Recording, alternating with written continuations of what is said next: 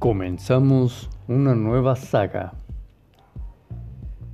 Hemos hablado acerca de que el alma es andrógina, pero pareciera que esta palabra no queda muy clara con respecto a lo que pretende conceptualizar.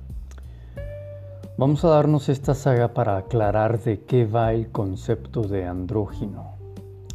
Para esto me quiero acercar al dios griego Hermes, de quien los romanos hicieron el copy-paste y una vez que lo pegaron en su nuevo documento lo renombraron como Mercurio. De aquí viene el famoso Hermes Trismegisto, del que se hace referencia en un escrito por tres iniciados en el famosísimo libro El Kibalión. Si no has sabido de este libro, te lo recomiendo 100% para que puedas ir avanzando, complementando más y mejor el sendero que proponemos aquí en Pluma de Fénix, un sendero para el alma. Hermes, desde la perspectiva mitológica, es el mensajero de los dioses. Los dioses como tal es hablar de aspectos de la creación de un orden superior. Son códigos de programación con los que el creador creó su creación.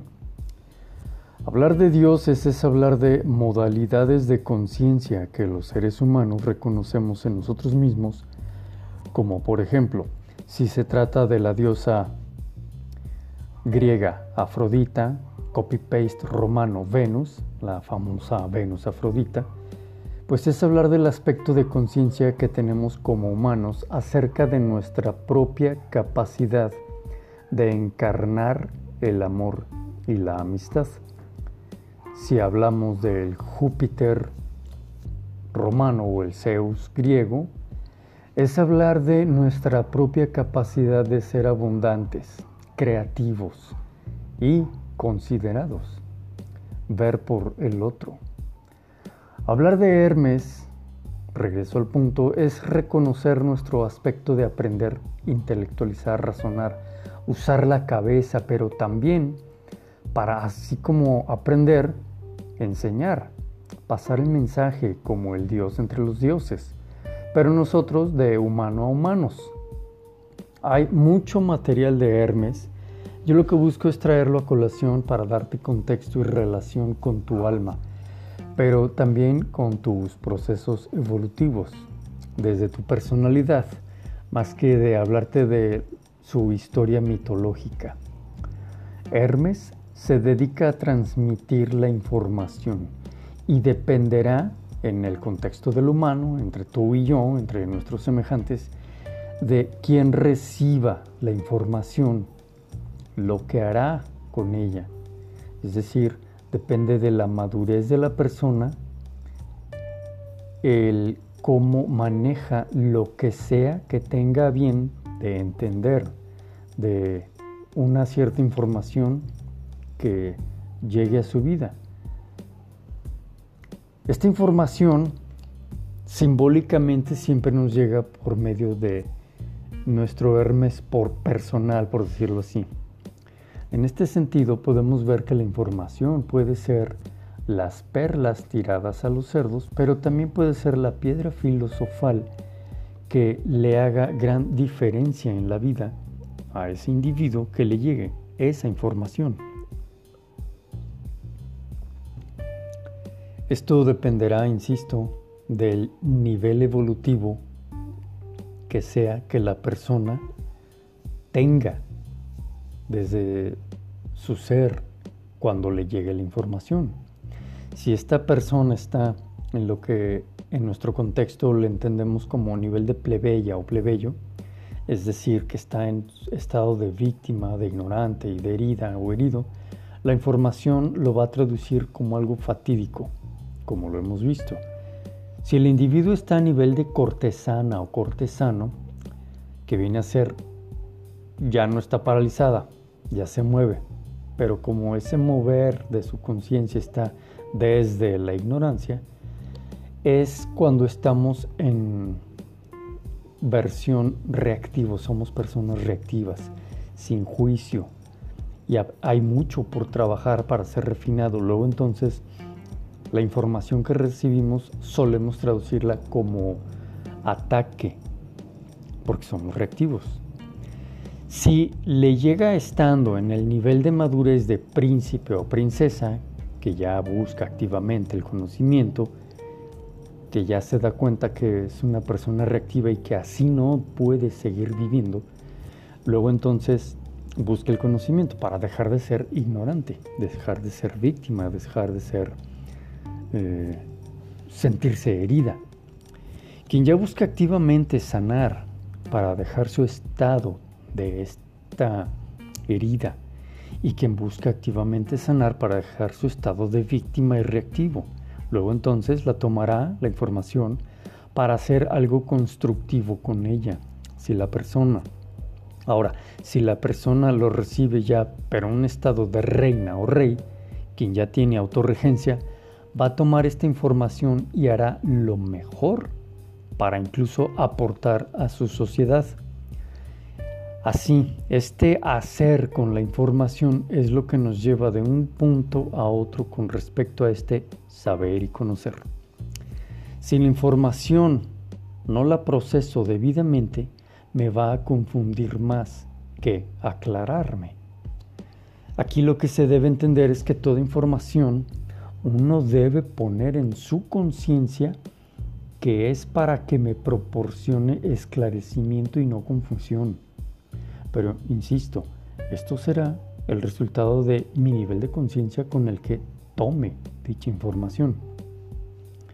Ahora, la información bien interpretada por un acto real de reflexión y meditación con un juicio afinado en su proceder me lleva a la comprensión, pues no me quedo solo a nivel de juzgar sin más y sin profundizar. Dicha info la interioricé para ubicar lo que sí me resuena y no quedarme por encimita. Esta comprensión es lo que me lleva a dar, a obtener entendimiento. El entendimiento me proporciona lo que buscaba desde un inicio, es decir, claridad. Esta claridad que me llega desde el entendimiento es lo que cuando la cotejo, con mi experiencia directa de vida y me hace un match, es lo que se traduce como sabiduría. Entonces vemos que información nos induce a la reflexión. Esta reflexión nos proporciona comprensión y esta nos lleva al entendimiento, que nos brinda la claridad para acceder a la sabiduría.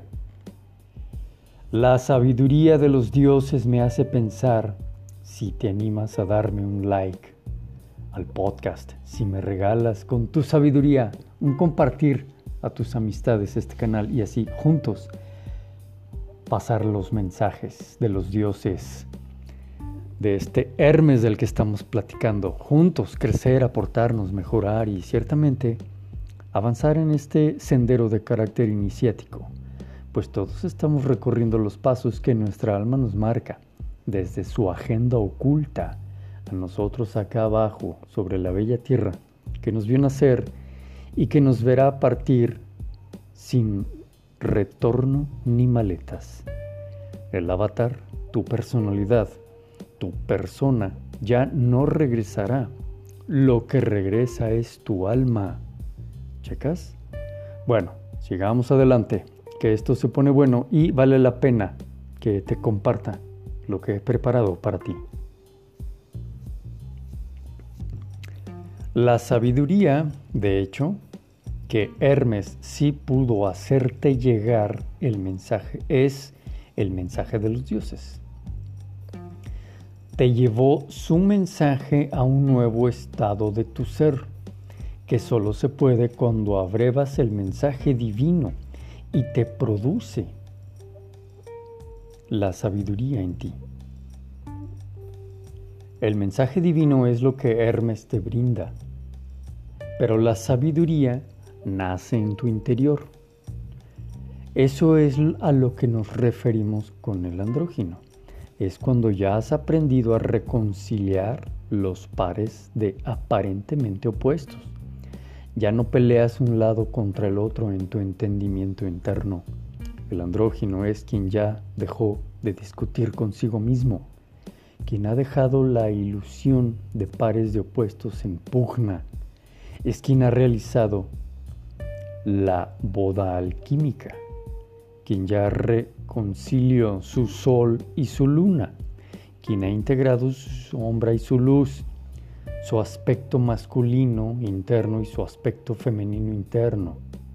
El andrógino es el avatar que logró alinearse al pulso de su alma, que ya es por naturaleza andrógina. Entonces, decir esto es mucho.